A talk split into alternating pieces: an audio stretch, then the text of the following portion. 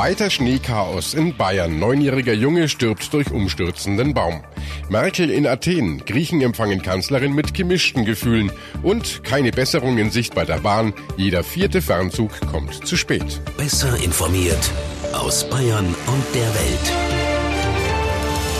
Antenne Bayern. The Break.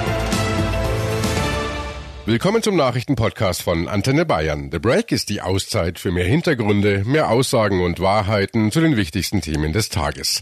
Es ist Donnerstag, der 10. Januar 2019. Redaktionsschluss für diese Folge war 17 Uhr. Ich bin Antenne Bayern Chefredakteur Ralf Zinno. Es ist kein Ende in Sicht. Auch heute versinkt vor allem der Süden Bayerns im Schnee. Autos rutschen von den Straßen, Lastwagen bleiben an Steigungen hängen oder stellen sich quer. Regionalbahnen fahren teilweise gar nicht mehr. Besonders tragisch heute, ein Kind in Eying bei München kam ums Leben. Ein Baum stürzte im Eyinger Ortsteil Trautshofen auf den neunjährigen Jungen. Die herbeigerufenen Rettungskräfte hatten noch versucht, das Kind wiederzubeleben, leider vergeblich.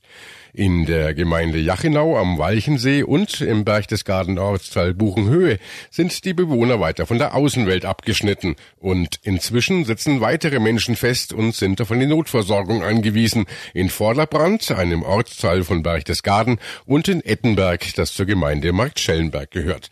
In der vergangenen Nacht hat es dann auf mehreren Autobahnen hunderte Autofahrer ganz kalt erwischt.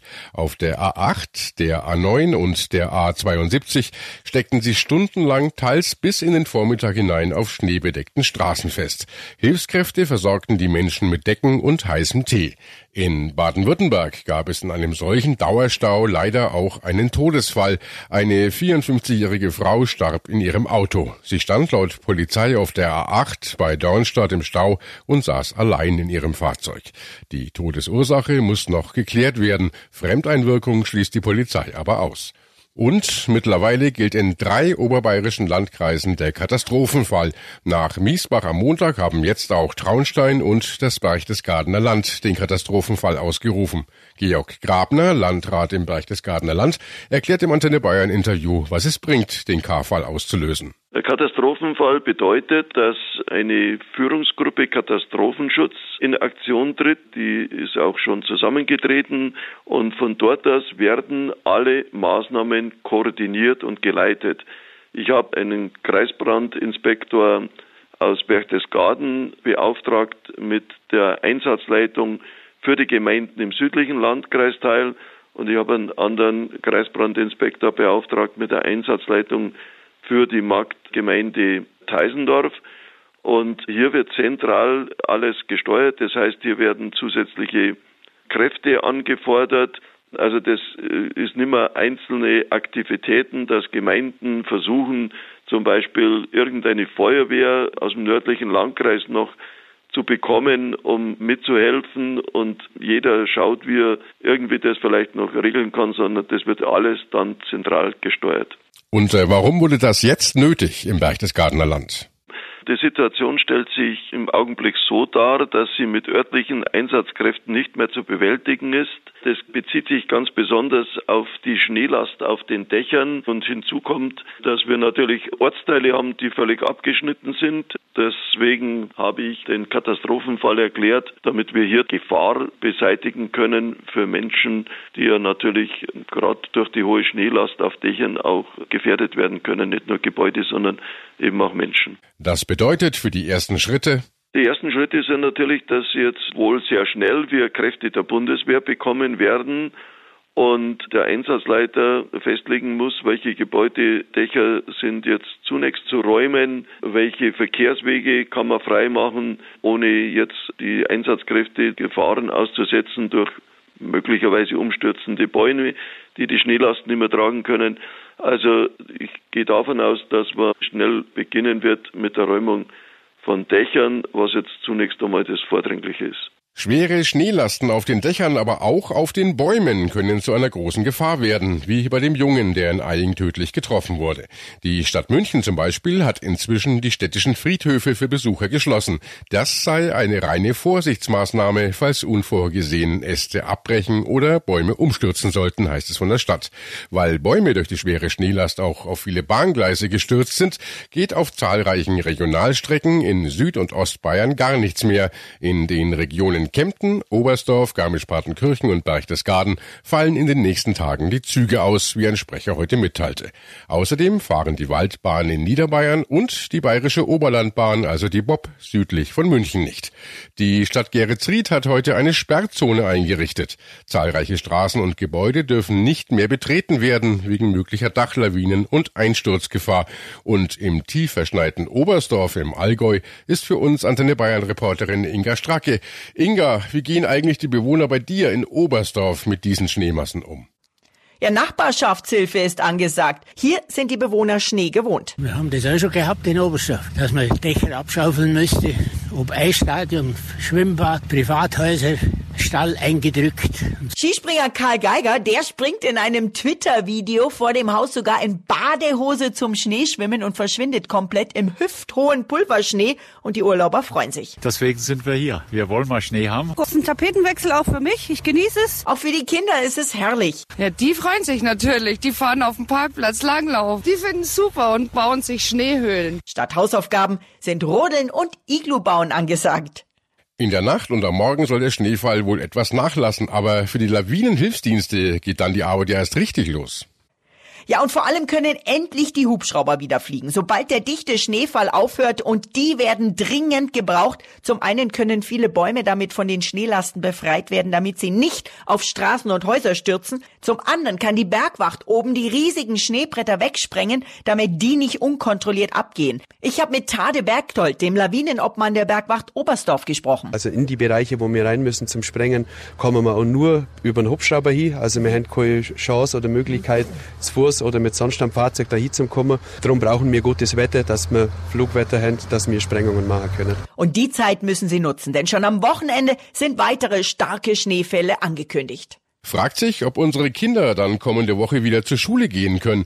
Die Liste der Schulen, in denen auch morgen der Unterricht ausfällt, wird jedenfalls immer länger. Welche Schulen das sind, könnt ihr ständig aktuell nachlesen auf antenne.de. Und auch für die vielen Pendler in Bayern bleibt es schwierig zur Arbeit und wieder nach Hause zu gelangen. Wie ist es eigentlich bei solchen Wetterlagen? Bayern-Reporter Hans Oberberger, darf man als Arbeitnehmer zu Hause bleiben, wenn Schneechaos herrscht? Leider nein. Grundsätzlich trägt erstmal der Arbeitnehmer das Risiko und die Verantwortung, rechtzeitig in die Arbeit zu kommen. Rechtlich nennt man das das Wegerisiko. Ist der Weg also schwierig, weil völlig verschneit, muss der Arbeitnehmer also schauen, dass er entweder einen anderen Weg nimmt, zum Beispiel mit der Bahn fährt, oder dass er eben entsprechend früher losfährt. Das gilt vor allem, wenn das Ganze 24 Stunden vorher schon absehbar ist, wie ja zum Beispiel im Moment auch mit dem Schnee. Natürlich gibt's da aber auch Grenzen. Der Chef kann zum Beispiel nicht erwarten, dass sich ein Mitarbeiter gleich ein Hotelzimmer in der Nähe des Büros nimmt, bloß damit er am nächsten Morgen rechtzeitig da ist. Und was passiert denn einem Mitarbeiter, wenn der einfach nicht in die Arbeit kommt? Ja, wer einfach mal eben daheim bleibt, der riskiert eine Abmahnung. Kommt das öfter vor, dann gibt's eventuell sogar die Kündigung. Kommt er zu spät, muss der Arbeitnehmer grundsätzlich die versäumte Arbeitszeit nachholen, er muss Urlaub nehmen oder er muss Lohnkürzungen in Kauf nehmen. Der Chef kann allerdings nicht verlangen, dass die Fehlstunden noch am gleichen Tag nachgeholt werden. Damit es im Fall der Fälle keinen Ärger gibt, sollten Arbeitnehmer, wenn sie schon wissen, dass es später wird, wegen Wetter umgehend in der Firma Bescheid geben. Danke, Hans. 了。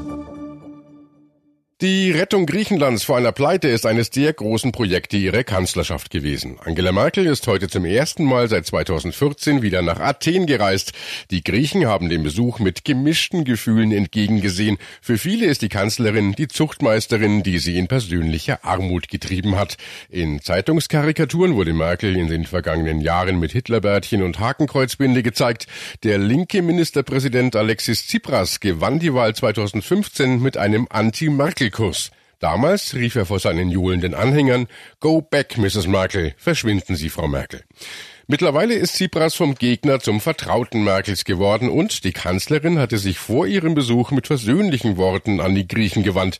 Der Zeitung Katimirini sagte sie, mir ist bewusst, dass die letzten Jahre für viele Menschen in Griechenland sehr schwierig waren. Aber Griechenland sei gerade wegen der Sparmaßnahmen und Reformen nunmehr auf einem guten Weg, den es fortzusetzen gelte, so Merkel. Jutta Ripprock aus der Antenne Bayern Nachrichtenredaktion. Ist das denn so? Sind die Griechen auf einem guten Weg? Da gibt es kein glasklares Ja oder Nein. Nach drei Kreditpaketen ist die Gefahr des Staatsbankrotts in Griechenland zunächst gebannt. Im vergangenen Jahr hat die Wirtschaft immerhin ein Wachstum von zwei Prozent verzeichnet. Das ist vor allem dem wieder boomenden Tourismus zu verdanken. Andererseits trieb der von der EU verordnete Sparkurs die Griechen in die tiefste und längste Rezession, die ein europäisches Land in Friedenszeiten durchmachen musste. Zehntausende Firmen gingen in Konkurs. Die Einkommen fielen um durchschnittlich ein Drittel. Hunderttausende Griechen leben von weniger als 400 Euro im Monat ohne Aussicht auf Besserung. Jeder Dritte arbeitet in Teilzeit. Diese Menschen haben kaum eine Chance, etwas fürs Alter zurückzulegen. Und während der Finanzkrise haben viele der besten Talente das Land verlassen. Rund eine halbe Million Griechen sind ausgewandert, überwiegend Akademiker und gut ausgebildete Fachkräfte. Hm, und was erhofft sich Ministerpräsident Tsipras jetzt von Merkels Besuch? Aus wirtschaftlicher Sicht hofft Tsipras auf Investitionen aus Deutschland. Er setzt auf ein Vertrauenssignal der Kanzlerin in die griechische Wirtschaft als Zeichen für Investoren, dass das Land auf dem richtigen Weg ist, nachdem er ja nun brav die verlangten Reformprogramme umgesetzt hat. Und dann gibt's ja auch noch diese Sache mit diesem Namensstreit mit Mazedonien. Ja, im Sommer vergangenen Jahres hatten sich Griechenland und die Republik Mazedonien auf eine Lösung im langjährigen Namensstreit geeinigt. Demnach wird sich der nördliche Nachbarstaat Griechenlands in Nordmazedonien umbenennen. Im Gegenzug verpflichtet sich die Athener Regierung, die nationale Identität des Nachbarn anzuerkennen und den Verhandlungen über dessen NATO-Beitritt zuzustimmen. Griechenland hat selbst eine Region namens Makedonien und hatte immer befürchtet, dass der Nachbarstaat mit dem fast gleichen Namen Mazedonien Gebietsansprüche auf den griechischen Teil erheben könnte. Durch die Umbenennung in Nordmazedonien soll dieser Konflikt entschärft werden. Allerdings gibt es Streit darüber innerhalb der griechischen Regierungskoalition. Die regierende Linkspartei von Alexis Tsipras verfügt nur über 145 Sitze und kann das Abkommen im Alleingang nicht durchbringen. Die rechtspopulistische Anel-Partei, die Tsipras als Juniorpartner und Mehrheitsbeschaffer dient, lehnt einen Kompromiss im Namen Namensstreit mit Mazedonien ab und will notfalls die Regierung verlassen. Die EU hat aber großes Interesse daran, dass dieser Namensstreit gelöst wird. Die Kanzlerin will sich in Athen dafür einsetzen. Damit wäre für Nordmazedonien der Weg Richtung NATO und EU frei. Danke, Jutta. Viele Bahnreisende haben das in den vergangenen Monaten mal wieder erlebt. Ausgefallene Züge, lange Verspätungen, immer wieder gibt es Frust am Bahnsteig. Die Deutsche Bahn hat jetzt Bilanz gezogen und die belegt uns nun auch in Zahlen. Der Konzern hat sein angestrebtes Pünktlichkeitsziel für 2018 deutlich verfehlt. Jeder vierte Fernzug hatte im vergangenen Jahr Verspätung. Antenne Bayern Reporter Jörg Ratsch in Berlin. 74,9 Prozent Pünktlichkeitsquote bei Fernzügen im vorigen Jahr. Wie schlecht ist das? Wie kann man diese Zahl einordnen? Ja, es ist zum einen eine deutliche Verschlechterung im Vergleich zum Vorjahr zu 2017. Da waren noch 78,5 Prozent aller Fernzüge pünktlich und auch das Ziel, was man ausgegeben hatte, nämlich 82 Prozent Pünktlichkeitsquote, hat die Bahn deutlich verfehlt. Gut sieht's dagegen im Vergleich aus im Regionalverkehr. Da kommt fast jeder Zug pünktlich, 94 Prozent Pünktlichkeitsquote. Das hat sich auch nicht verschlechtert im Vergleich zum Vorjahr. Und woran liegt das im Fernverkehr? Also warum hat die Bahn damit solch solcher Unpünktlichkeit zu kämpfen?